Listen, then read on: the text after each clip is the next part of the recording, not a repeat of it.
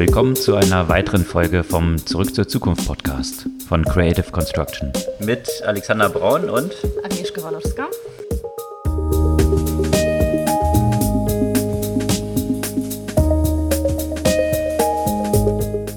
Was gab's Neues letzte Woche?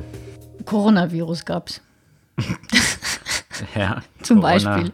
Coronavirus und die Frage, ob das eigentlich vom Corona-Bier kommt. Genau, das war mein Lieblings. Auch nicht so, ähm, ja, nicht unbedingt sich so positiv auf die Verkaufszahlen vielleicht Ja. auswirken könnte. Oder vielleicht gerade doch, aber es sind ja auch tatsächlich dann so News rumgegangen, dass einzelne Leute tatsächlich denken, dass es irgendwie mit dem Bier im Zusammenhang steht. Ja klar, also wenn man sich so Google Trends anschaut, äh, dass die Suchanfragen nach Corona, Corona-Bier-Virus ziemlich nach oben gegangen sind. Aber das ist nur ein Te- Teil des Problems sozusagen der der ganzen Desinformationen, Verschwörungstheorien und sonstigen Informationen. Und ich finde, auf diesem Beispiel kann man sozusagen alles beobachten, was in den Social Media schiefläuft. Äh, Also es ist jetzt nicht so das erste Mal, dass natürlich rund um so eine Krankheit sehr viel Missinformation, äh, Desinformation verbreitet wird. Wenn man sich jetzt so die spanische Grippe äh, am Anfang des äh, 20. Jahrhunderts anschaut, da gab es ja noch keine Social Media und es gab äh, ungefähr genauso viel Desinformation. Äh, Hat also, sich das verbreitet? naja, also Reitern. der Punkt ist schon der, der Grund, warum das spanische Grippe heißt, basiert auf eigentlich auf einer Desinformation, weil das ja eigentlich aus Spanien nicht kam. Der Punkt ist halt nur, Spanien war ja nicht involviert in den Ersten Weltkrieg und deswegen gab es da keine Zensur. Und deswegen gab es ja Informationen über die Grippe aus Spanien, äh, während die genauso verbreitet war, zum Beispiel in Deutschland und Frankreich, aber da ähm, wurde die Presse zensiert und man durfte die Informationen über diese Grippe nicht verbreiten. Mhm. Hören sich deswegen manche Sachen Spanisch an? Vielleicht. Ich Okay. weiß es nicht. Aber Zurück auf jeden Fall. Punkt. Aber mit ähnlichen Methoden versucht jetzt auch äh, China dagegen anzukämpfen. Mhm. Also China hat jetzt echt ein großes Problem, weil sich ja die Desinformation über den Virus noch äh, mit viel höherer Viralität verbreitet als der Virus selbst. Ähm, Und das ist eigentlich interessant, weil sogar ein Land, das wirklich ausgefeilte äh, Zensurinstitutionen hat und eigentlich eine ziemliche Kontrolle über die sozialen Medien, schafft es nicht, dagegen die Desinformation anzukämpfen. Die haben sogar angefangen, Leute zu verhaften für die Verbreitung von Desinformation. Und Desinformation ist wahrscheinlich aber auch alles, was darüber informieren könnte, weil die Regierung natürlich auch nicht so richtig an, also eine Sache, die ja, glaube ich, jetzt auch China so ein bisschen vorgehalten wird, ist ja, dass eben diese Kontrolle von Anfang an so ein bisschen dazu beigetragen hat, dass sich das vielleicht mehr verbreitet hat, Das als es hätte stimmt, müssen, weil die Behörden nicht rechtzeitig äh, dort entsprechend eingeschritten sind. Also dass eben gerade dieses Top-Down-Management von allem, was dann dort, dort der Fall ist, jetzt vielleicht auch dazu beigetragen hat, dass es so weit gekommen ist, wie es jetzt gekommen ist. Vermutlich. Und dann ist es natürlich auch so Wissen, dass, dass da so viel Zensur gibt. Äh, Ich glaube, das befeuert ja auch noch weiter solche Verschwörungstheorien. Da gibt es ja auch Videos von irgendwelchen Krankenschwestern, die behaupten, da sind schon von, von äh, irgendwie Hunderte von Tausend oder Millionen Menschen, die tatsächlich infiziert sind. Und, äh, und auch. Und äh, irgendwelche Videos, wo Leute in der Straße wohl äh, in der Straße zusammenbrechen Genau. und, und, und so, ja, wo man auch natürlich nicht weiß, was ist das für ein Video? Ist das dort aufgenommen überhaupt? Weswegen brechen die zusammen? Ja. Äh, kommt es aus einem anderen Jahr vielleicht, aus irgendeiner anderen Stadt? Also das, was halt dann immer so passiert und Mhm. von irgendwelchen aufgeschnappt wird und zu einer ganzen, äh, zu einer ganzen Theorie zusammengebaut wird, dass uns hier die Presse belügt und es eigentlich Genau. alles viel schlimmer ist, als es dargestellt wird und so weiter. Und das verbreitet sich jetzt auch natürlich auch äh, im Westen. Und äh, mein, mein, ich glaube, so die Lieblingssache, die ich bisher gesehen habe, war von so Anti-Vaxxers, äh, naja, die, äh, äh, die tatsächlich auch äh, so äh, Coronavirus-Partys sowie die äh, Masern-Partys veranstalten, damit die sich alle möglichst schnell anstecken und äh, damit immunisiert werden. Na, da gab es noch was, was ich noch besser fand. Und Ja. zwar sind es diese, ich weiß gar nicht, wie man es ausspricht, äh, QAnon. Also ah ja, diese- QAnon, das sind die diese- Chinesen, ne? Nee, äh, oder nee, welche nee. sind das? Nee, Hm? QAnon sind diese Verschwörungstheoretiker, die äh, so Trump-Fans sind. Ach so. Weißt du, diese ganz, äh, was eigentlich mehr, mehr aus so einem Joke mal irgendwann entstanden ist, äh, die aber jetzt äh, auf sämtlichen. Veranstaltungen so rumlaufen und äh, ja, totale Verfechter von Trump sind. Und die sind natürlich auch aber in so einem Verschwörungstheorielager und da in deren Umfeld wurde jetzt verbreitet, dass es eben hilft, gegen, äh, gegen äh, diesen Virus Bleach zu trinken. Also ähm, ja, stimmt, und äh, wo dann ein etwas liberaler gesonnener Twitterer dann noch äh, das repostet hat und gesagt, genau, äh, aber man muss es auch austrinken und danach noch in die Augen tun, weil das, äh, äh das hilft äh, äh, besonders, besonders Kannen, okay. Kannengläubigen mm. sozusagen. Also äh, ja, also ich würde sagen, das ist dann mehr so Darwin und äh, Natural Selection, wie sich das dann vielleicht irgendwann auch wieder reguliert. Aber da versucht jetzt gerade Facebook zum Beispiel tatsächlich stärker gegen die Desinformation hier anzugehen. Ne? Also Facebook stand ja lange auf diesem Punkt, keine Desinformation irgendwie zu löschen oder nicht konsequent dagegen anzugehen. Äh, jetzt wollen sie natürlich stark äh, gerade solche falsche äh, Behauptungen und vor allem solche potenziell gefährliche Heilungstipps sozusagen dazu unterbinden und noch äh, klarer gegen die Verbreitung halt anzukämpfen schauen wir mal, äh, wie, das, wie das funktionieren wird. Und das fand ich ja auch interessant, so dass es so die Verbreitung von vielen diesen Informationen ist auch so ein interessanter Dark Pattern. Wir hatten ja, glaube ich, letzte Woche auch so, so das Thema Dark Patterns, dass äh, Mark Zuckerberg selbst so als Borderline-Inhalte bezeichnet hat. Das sind so, ähm, wenn man sich die Viralität der Inhalte anguckt, dann sind die am viralsten, die sehr nah an der Grenze zum Verboten sind. Ne? Mhm. Also genau die Inhalte, wenn man sich so die Kurve angeht, ähm, ab einem bestimmten Moment sind die Inhalte halt äh, irgendwie verboten, aber so kurz davor, ne? also noch aber verboten durch wen oder? Ja, weil die zum Beispiel illegal sind oder äh, also Verhetzung und Hetze und solche okay. Sachen halt. Mhm. Also mhm. äh, oder halt den Community Standards zum Beispiel nicht entsprechen. Mhm. Ähm, und in dem Fall wäre das ja auch sowas, ne? Wenn man dann sagt, äh, das sind diese Teil von der Fehlinformation wird dann halt irgendwie verboten und nicht mehr verbreitet. Aber so alles, was so kurz davor ist, das hat ein besonderes Viralitätspotenzial, mhm. äh, weil das natürlich so so der der Clickbait ist, ne? Mhm. Ja, so mit, radikal. Wie mit Drogen die verboten sind oder an der Grenze dazu. Genau. Was in der letzten Woche auch besonders äh, für viele Schlagzeilen gesorgt hat und echt eine Riesendynamik natürlich war, waren die Quartalszahlen. Ja, und allerdings. da hatte man so das Gefühl, von Facebook natürlich auch, aber noch von vielen anderen Unternehmen, sämtliche großen Tech-Player letzte Woche ihre Quartalszahlen bekannt gegeben haben und den Auftakt hat dort Apple gemacht in der vergangenen Woche die äh, mal wieder jetzt alle Vorhersagen geschlagen haben und einen Umsatz von 92 Milliarden Dollar im vierten Quartal erwirtschaftet haben. Das ist äh, schon eine ganz nette Zahl, auch wenn man sich mal anschaut, äh, was anscheinend dort hauptsächlich dahinter steckt, ist ein, einerseits wieder das iPhone, was ja so ein bisschen Wachstumsschwierigkeiten hatte mhm. und jetzt und mit, der, Pots, mit ne? der neuen Version hatte Apple ja jetzt ein mhm. günstigeres iPhone auf den mhm. Markt gebracht und das scheint zu funktionieren dass es eben nicht mehr funktioniert hat, was sie davor gemacht haben mit der letzten Iteration vom äh, iPhone X oder mhm. iPhone X, was dann auch so in die Größenordnung von 1000 Dollar und drüber ging. Mhm. Da ist es dann irgendwann gekippt und die Zahlungsbereitschaft war anscheinend nicht mehr so groß und da haben sie jetzt eben gegengesteuert. Natürlich auch so eine Top-Variante, ein iPhone 11, aber mhm. auch eine günstige Variante. Und das scheint anzukommen. Und wie du gesagt hast, äh, Wearables, die, äh, die Kategorie bei Apple, da zählen ja, die Apple Watch, aber natürlich mhm. auch diese die äh, AirPods, also mhm. diese ja, weißen Kopfhörer, die so ein bisschen aussehen, als ob man sich da äh, so Wattestäbchen ins Ohr gesteckt hatte. Also die, die Design-Aspekte davon kann ich immer noch nicht so richtig verstehen. Also die, die vorigen Apple-Kopfhörer einfach die Schnur abgeschnitten. Aber. Und vor allem fliegen sie jedes Mal einem aus dem Ohr.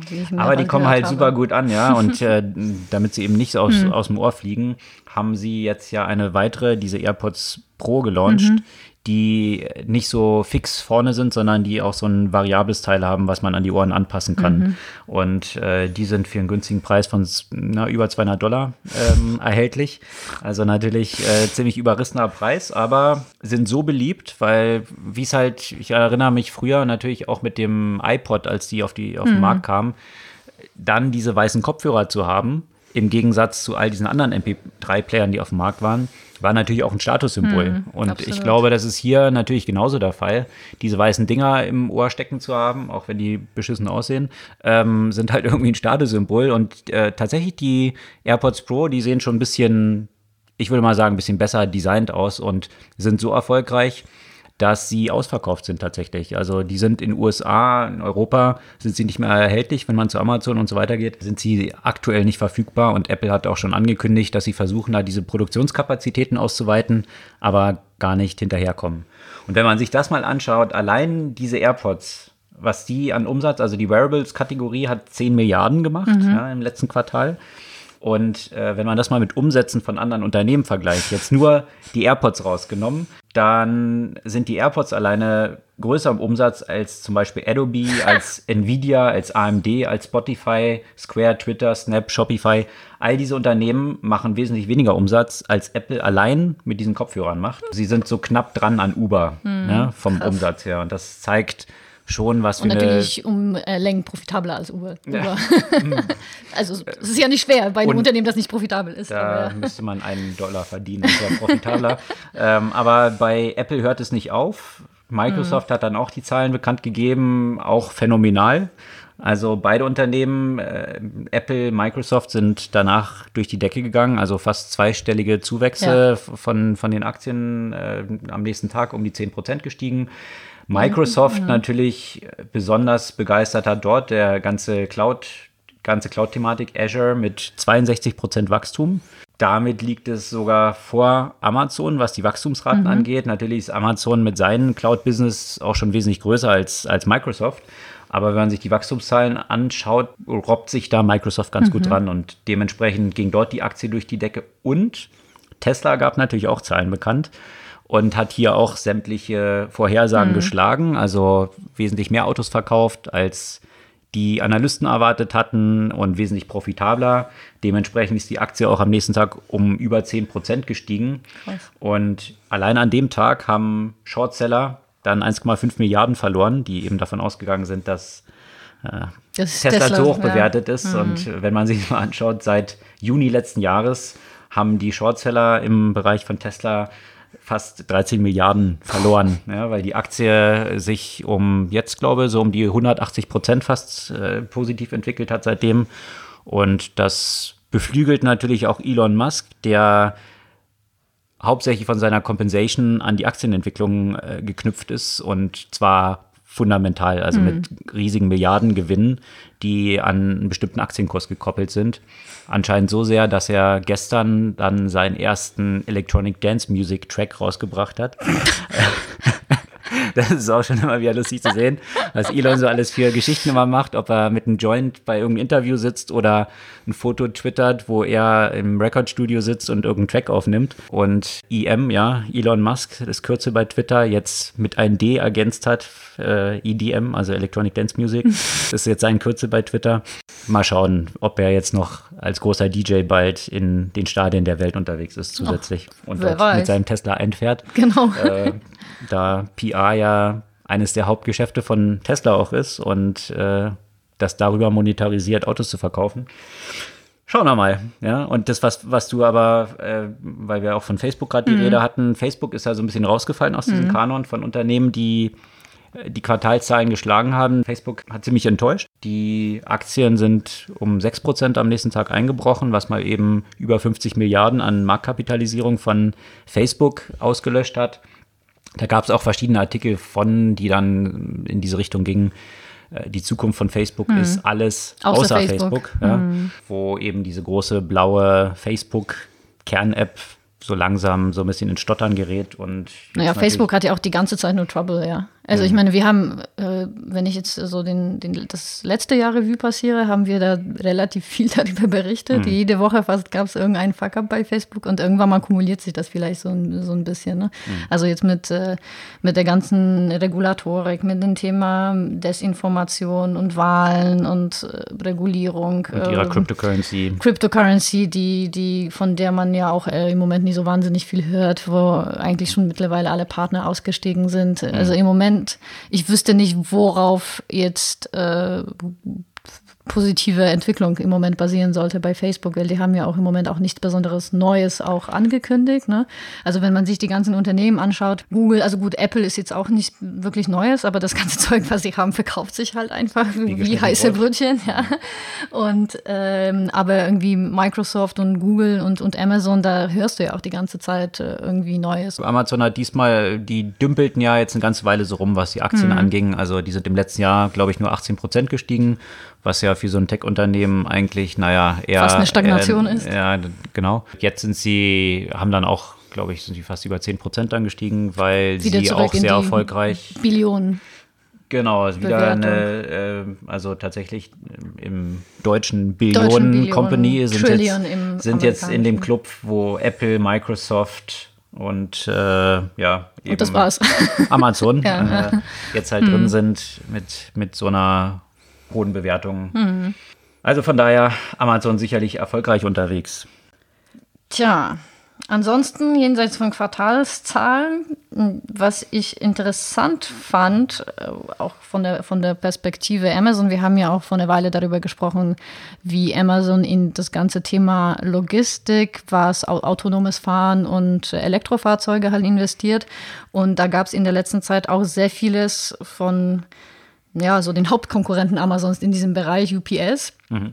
Äh, die machen es auch so ein bisschen ähnlich. Die UPS hat ja 10.000 äh, E-Autos, also E-Lieferwagen bestellt von einem auch einem Startup, mhm. Arrival aus Großbritannien. Also auch hier wieder sieht man, das ist nicht der Mercedes dabei, nicht der VW. Der Delivery Van, der bei Mercedes für diese Van-Sparte, ja. ich glaube, allein im letzten Jahr für 4 Milliarden Verlust gesorgt hat. Also die scheinen da so ein bisschen den Zug verpasst zu haben Allerdings. dort und in der Krise zu stecken und lauter Vans poppen aus Startups jetzt raus, die Elektro-Vans ja. eben herstellen. Haben eigentlich so die Mercedes und so äh, Elektro-Lieferwagen, Elektro-Vans? Ich weiß gar nicht, wie da so der Status ist. Also auf jeden Zumindest Fall setzen nicht so, dass sich es nicht der Markt genau. wahrnimmt und die am Ordern wäre. Und, und weitere Sache ist eine Kooperation zwischen Waymo äh, und UPS in dem Bereich äh, autonomes Driving und oder vielmehr autonomes Trucking, wo tatsächlich so die ersten Versuche gestartet werden, dort wo es, wo es erlaubt ist, mit den autonomen Lieferwagen auch ähm, auszuliefern. Mhm. Ja. Also auch die äh, setzen, setzen eben auf die Technologien. Äh, bin ich jetzt gespannt. Und mhm. auf jeden Fall, sowas ist halt, das ist wieder eine wiederholte Meldung, die, die schon ein bisschen Dorn im Auge der klassischen Autohersteller sein muss. Ne? In jedem Fall. Im ganzen Mobility-Bereich hat sich aber auch nochmal eine interessante Entwicklung abgespielt. Diese Flut von E-Rollern, mhm. die naja, nicht nur Deutschland, sondern eigentlich die ganze Welt so im letzten Jahr, letzten zwei Jahren überflutet hat, ausgehend von den super Success Stories, zumindest was die Marktkapitalisierung anging, von Lime und Bird aus den USA, die eigentlich dieses Segment gestartet haben und innerhalb kürzester Zeit, so schnell wie kein Unternehmen zuvor, eine Milliardenbewertung erreicht haben, hat natürlich dazu geführt, dass überall Copycats aufgepoppt sind, die diese Tretrolle auf die Straßen geworfen haben. Und das ist natürlich ein extremer Verdrängungswettbewerb. Mhm. Ja, so viele Player, so, so gut gefundet. Und jetzt hat Cirque bekannt gegeben, da gab es ja schon länger Gerüchte. Cirque wurde hier in Berlin zunächst von äh, Lukas Gadowski gestartet und mussten dann zwischenzeitlich mal Leute entlassen und man wusste nicht so recht, wo geht's hin. Andere haben äh, Wettbewerber Tier zum Beispiel, auch hier aus Berlin, haben nochmal große neue Finanzierungsrunden bekannt gegeben. Bei Cirque scheint es nicht geklappt zu haben.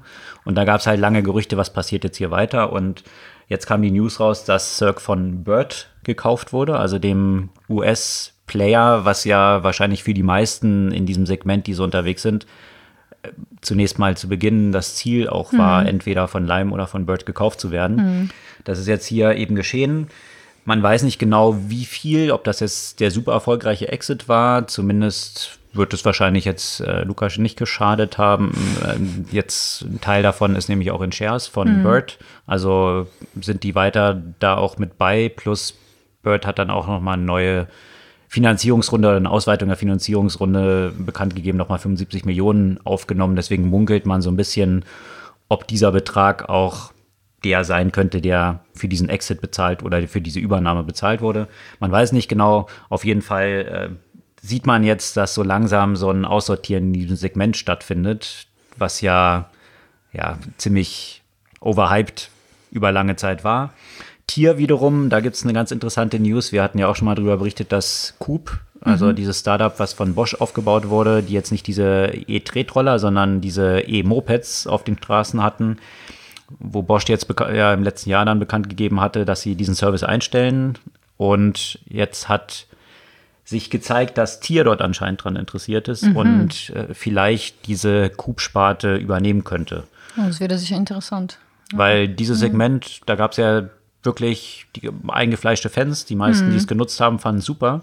Also gab es auch große Enttäuschung, als es dann von ja. Bosch bekannt gegeben wurde und war natürlich auch äh, gerade für äh, BCG Digital Ventures, also dieser, dieser Digital Ventures Arm, die solche Projekte für etablierte Unternehmen aufbauen von Boston Consulting, war das natürlich immer so das Aushängeschild, äh, hier so erfolgreich so ein Startup auf die, auf die Straße gebracht zu haben.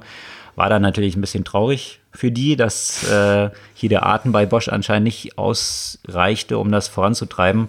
Wenn das jetzt eben mit Tier weitergeht, hätte die ganze Geschichte ja noch ein gutes Ende gefunden hm. und die Fans von Coop könnten da weiter mit unterwegs sein. Hm. Wieder zurück zu ein bisschen anderen, andere Branche. Was ich interessant fand diese Woche ist die Meldung, dass das erste Mal eine, ein Medikament, das von KI entwickelt wurde, jetzt an Menschen getestet wird. Mhm. Also es ist jetzt natürlich schon, schon eine Weile das Thema, dass künstliche Intelligenz dabei helfen soll, bestimmte Moleküle zu entdecken und somit auch den Prozess der Medikamenten, also der präklinischen Medikamentenentwicklung durchaus beschleunigen soll. Und das ist jetzt in dem Fall tatsächlich äh, so gewesen, dass es normalerweise dauert es ja etwa fünf Jahre. Das waren jetzt zwölf Monate. Das liegt jetzt eben daran, dass natürlich so ein Algorithmus viel schneller die diversen Zusammenhänge identifizieren kann, äh, als dass äh, die Forscher das manuell testen könnten und äh, auch viel, viel mehr Wissen sozusagen da auch verarbeiten kann. Und ähm, eben, das, äh, das ist jetzt schon ein neuer Schritt, dass tatsächlich eine klinische Studie durchgeführt wird mit diesem Medikament, der da entsprechend äh, mit Hilfe von KI entwickelt wurde. Okay. Da bin ich äh, sehr gespannt. Und da gibt es natürlich sofort eine Diskussion, wie das ja auch zu bewerten ist. Kann man das den Menschen zumuten? Auch wenn ich dann sagen muss, naja, äh, das wird jetzt sicherlich nicht gefährlicher sein, als ein Medikament zu testen, der von Menschen entwickelt wurde. Aus dem Bereich Künstliche Intelligenz gab es noch weitere interessante News äh, oder vielleicht auch so etwas, was man als kleinen Durchbruch hier auch bezeichnen kann. Ähm, Google hat ja ihr Chatbot Mina entwickelt und das soll alle existierenden Chatbot-Interfaces wirklich um Längen schlagen. Das ist ein Open Domain Chatbot, das heißt, man kann sich damit über alles unterhalten. Okay. Und die Reaktionen sind ja auch viel empathischer als die von, von anderen Bots. Also es gibt jetzt so eine, so eine standardisierte Skala und ähm, auf diese Skala schneidet dieser Google Chatbot äh, bei 79 Prozent. Ein Mensch schneidet im Schnitt bei 86 Prozent. Und die bisherigen Bots kommen maximal auf so 56 Prozent. Und diese Prozentzahl zeigt dann so an die Anzahl der Treffer, dass es relevante Antworten gewesen sind und eine sinnvolle Konversation ja, geführt genau. werden konnte. genau, also auch so eine, so eine gewisse ähm, Empathie sozusagen, also so Sensibleness and Specificity Average Skala heißt mhm. das. Also das ist jetzt nicht nur, dass das zutreffend ist, sondern ja auch, dass das halt die Tonalität passt. Also äh, mhm. ist es glaubwürdig. Also das schneidet ja kaum schlechter ab als ein Mensch und ist auch in der Lage, ähm, im Gegensatz zu vielen Bots, die sich sehr schnell in sehr random Antworten wie okay oder I don't know flüchten, mhm. ist es auch besser in der Lage, tatsächlich so eine Art Smalltalk zu führen und auch proaktiv äh, zu, zu agieren. Mhm. Und das wurde mit 340, über 340 Gigabyte Text, auch unter anderem aus Social Media gefüttert und äh, mit zweieinhalb Milliarden unterschiedlichen Parameter versehen, die eben über diese Reaktionen der Bots entscheiden. Und das ist ja quasi nochmal mehr als doppelt so viel wie zum Beispiel bei dem GPT-2 mhm. äh, von, von OpenAI. Also das ist quasi ein, angeblich noch ein feineres, feineres Sprachmodell. Hm. Es ist natürlich auch wieder so der nächste Schritt. Ja, Google hat ja, das war ja schon vor war das letztes Jahr oder war das schon vor zwei Jahren, als sie den, äh, den Concierge sozusagen gelauncht haben. Der selbst Telefonate genau. tätigen kann und äh, äh, Appointments, buchen, kann, und so Restaurantreservierungen. Genau, und das könnte natürlich noch ein noch einen Schritt weiter gehen, weil sowas kannst du ja auch äh, tatsächlich viel besser in, in vielen Ist Aspekten dieser Bot ansetzen. denn auch Voice oder ist der irgendwie textbasiert? Äh, ich habe jetzt die Beispiele, die waren textbasiert, aber, mhm. aber das ist dann jetzt nicht so das Thema, äh, den Text dann halt entsprechend auf Voice umzusetzen, weil das. Wobei gerade bei dem, den du eben genannt mhm. hattest, äh, da ging es ja tatsächlich auch darum, dass auch die Stimmwiedergabe stimmt, so ja. realistisch war und eben auch mit solchen Zwischenwörtern wie mm mhm, und ja, also genau, die solche Geschichten, die, die es eben nicht so mechanisch mhm. rüberkommen lassen. Und das ist ja schon auch nochmal ein Challenge, äh, sicher, was, sicher. was jetzt über den reinen Text hinausgeht. Absolut. Allerdings ist es halt trotzdem immer noch so, das größte Problem ist so Kontext und, äh, und mhm. so Common Sense und auch, auch, auch wenn man das mit Voice zum Teil sehr gut umsetzen kann, scheitern die bisherigen Modelle wirklich an so einem Common Sense. Und das ist jetzt so ein Versuch, tatsächlich nicht nur ein Spezialwissen, das halt limitiert ist auf einen bestimmten Bereich, dem Ding zu vermitteln, sondern, sondern dass es wirklich offen ist. Und äh, ich bin mir ja sicher, dass, also, dass, dass der Voice da der nächste Schritt ist. Ne? Äh, Apropos Social Media, da gab es letzte Woche auch ein paar, wie ich fand, ziemlich interessanter, aber auch ziemlich verwirrender News. Und äh, da war natürlich in den letzten Jahren dieses ganze Segment Social Media, ob das jetzt Facebook ist, aber auch ob das äh, YouTube ist, mhm immer sehr stark am Pranger wegen ja, irgendwie Polarisierung von Nutzern, von Kampagnen, die darüber laufen, die Extremismus fördern und so weiter. Und mhm. dass Leute dann in so Rabbit Holes fallen und Filterbubbles und all diese Buzzwords, die da so reinfallen. Jetzt ist in der letzten Woche ein ganz interessanter Artikel erschienen, der beleuchtet hat, also eine Studie, unter der Überschrift, dass es eigentlich gar nichts ausgewirkt hat. Ja? Also diese Studie beweist in Anführungsstrichen, dass eigentlich YouTube eben gar nicht zu dieser Polarisierung führt mhm. und eben nicht sich diese Rabbit Holes auftun. Und ein paar Tage später ist eine wiederum ganz interessante Studie erschienen, die beweist, dass YouTube das tut. Also das, wir werden hier beide Artikel dann mal posten, kann sich jeder selbst ein Bild von machen, aber äh, das ist halt schon so ein bisschen wie in vielen Bereichen oder eigentlich in fast allen mhm. Bereichen, mhm. dass egal was deine Meinung ist, du eine Studie dafür findest, die das unterstützt und genau das beweist oder das Gegenteil. Und aber die erste Studie war jetzt nicht von YouTube beauftragt. Äh, ich weiß nicht genau, wer dahinter stand. äh, nee, es sah nicht so aus, als ob mhm. da jetzt YouTube hintersteckt. Mhm. Aber von daher kann man sich gern mal durchlesen und sich selbst ein Bild zu machen. Gab ja natürlich auch die ganzen Diskussionen, wie man das eindämmen kann und Facebook, was dann häufig natürlich auch so am Pranger steht. Mhm. Äh, da gibt es natürlich auch sehr unterschiedliche Meinungen zu, also und die durchaus ja auch Gewicht haben. Mhm. Also jetzt die Marktmacht von Facebook und diese ganzen Diskussionen darum, ob es aufgespalten werden sollte, wo es natürlich durchaus valide Argumente auch gibt, die äh, ins Feld führen, wenn Facebook als eine große Plattform, wo alle Leute drauf sind, es nicht hinbekommt, hm. wäre dann, wenn so ein Netzwerk zerschlagen würde und man jetzt lauter fragmentierte einzelne Netzwerke hätte, wo man noch mehr vielleicht in seiner Bubble dann bleiben könnte. Wäre das dann die Lösung und würde das dann zu weniger Polarisierung führen, als wir es ohnehin schon haben?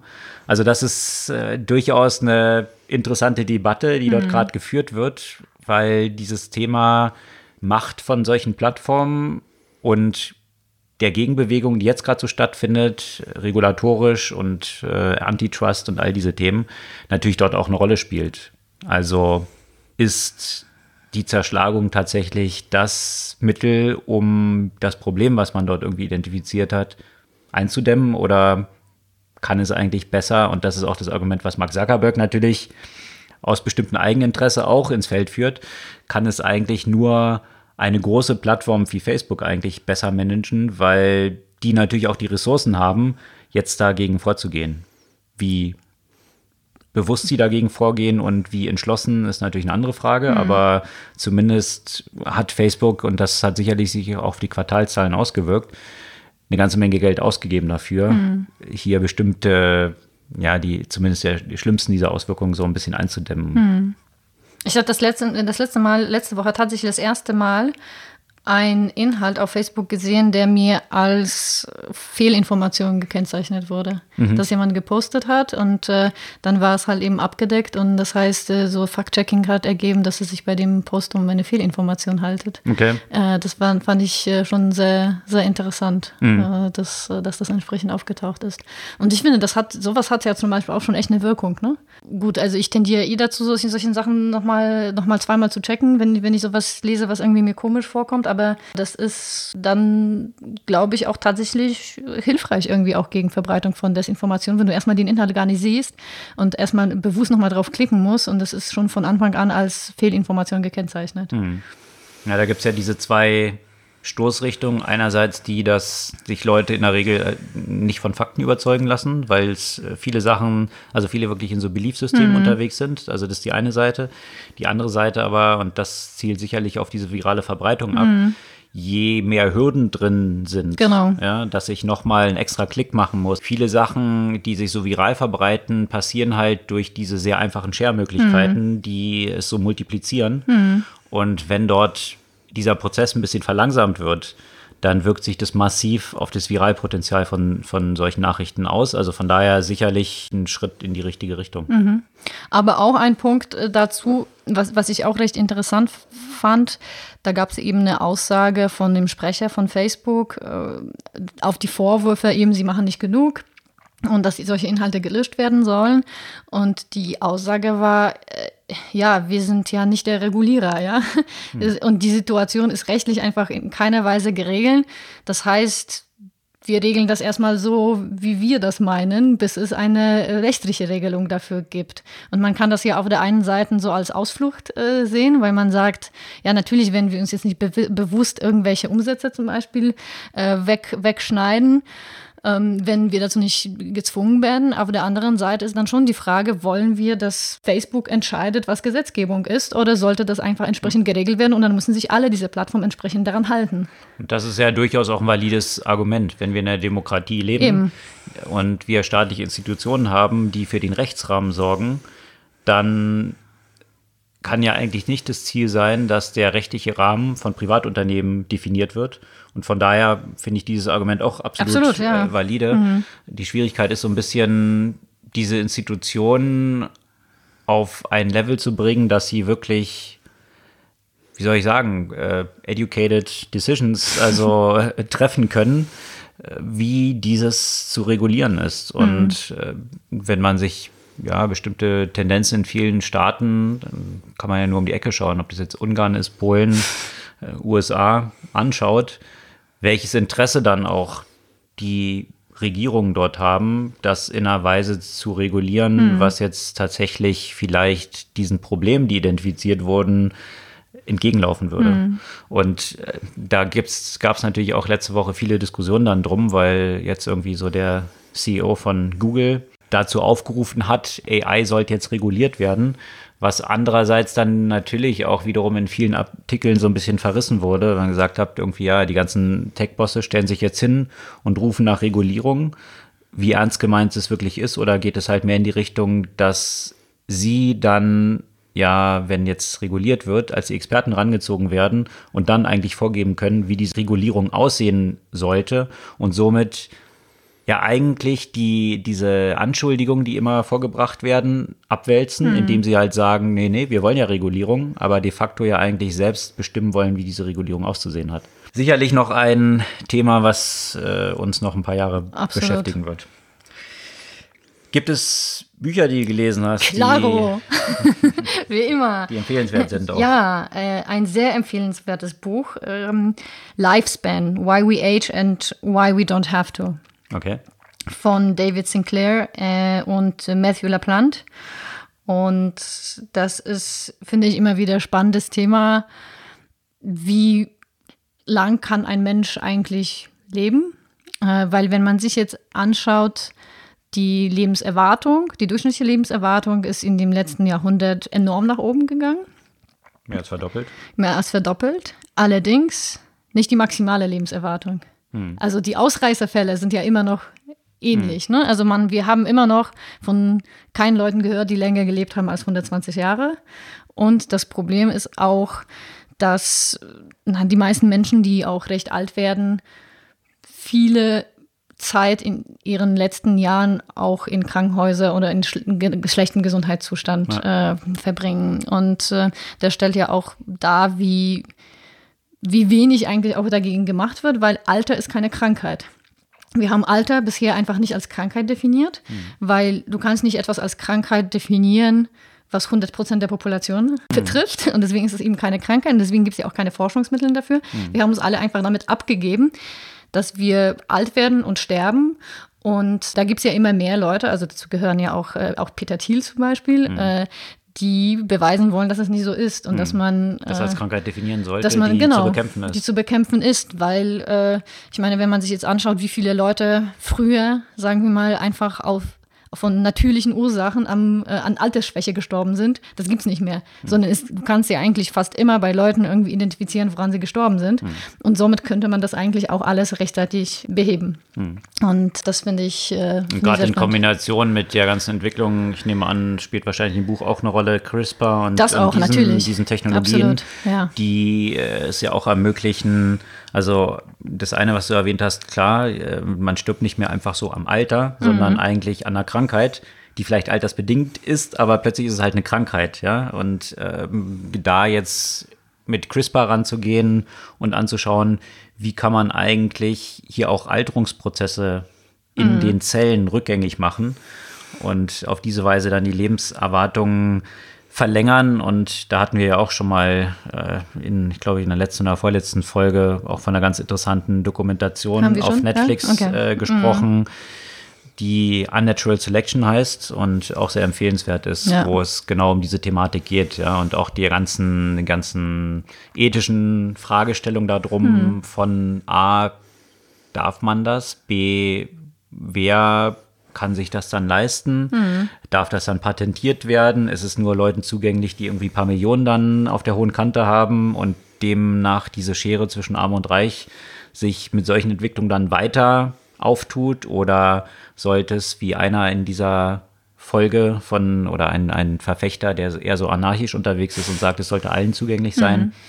mit allen Gefahren auch, die damit einhergehen, weil es ja noch nicht so richtig erforscht ist. An Mäusen hat man schon mal gemacht, da gibt es auch einen sehr interessanten äh, Ausschnitt da drin, wo man zwei Mäuse sieht, die eben gleich alt sind. Mhm. Und die eine ist wirklich schon komplett gebrechlich, kann sich kaum noch bewegen, hat so einen krummen Rücken und die andere ist eben mit CRISPR behandelt worden und die ist noch sehr dynamisch am Rumspringen.